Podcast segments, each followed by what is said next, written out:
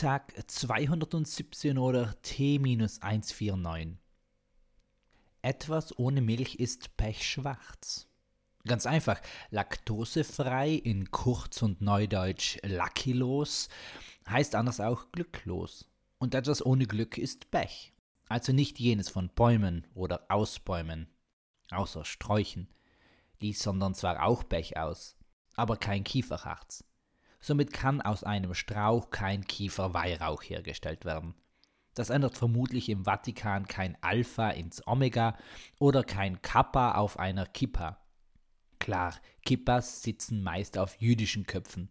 Im katholischen Sprachgebrauch wäre es ein Biré.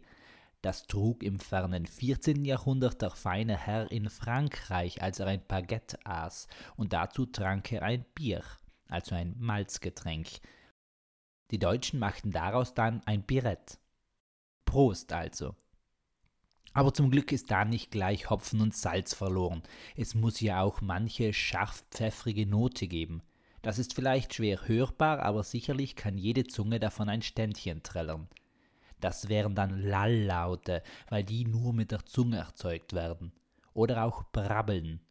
Das wird zwar manchmal mit Gesprächen, bei denen ein BH, englisch bra, vor den Mund gebunden wird, verwechselt, aber solche Sprechakte sind wirklich selten. Jetzt wird es auch noch modisch. Das eigentlich ist Heidis Metier. Die Heidi natürlich. Denn mit dem roten Kleid und rosa und weiß dazu weiß die kleine Schweizerin, die in China gezeichnet wurde, was Trendsetten heißt. Der Peter hat sich damit in eine Modeikone verliebt. Und der Almöhi war nur neidisch, dass er kein Kleid tragen konnte. Er litt ja an schrecklichen Krampfadern. Für die Operation hätte er seine Ziegen verkaufen müssen und dann wäre der jährliche Umsatzweg gewesen. Oder der tägliche. Da doch lieber im Neid versinken und dann seinen Mann stehen und die wahre Liebe dahinter zugeben.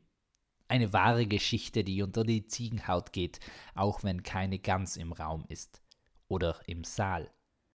Apropos Saal. Wer keine Träne verdrücken kann, muss wohl lauter lachen.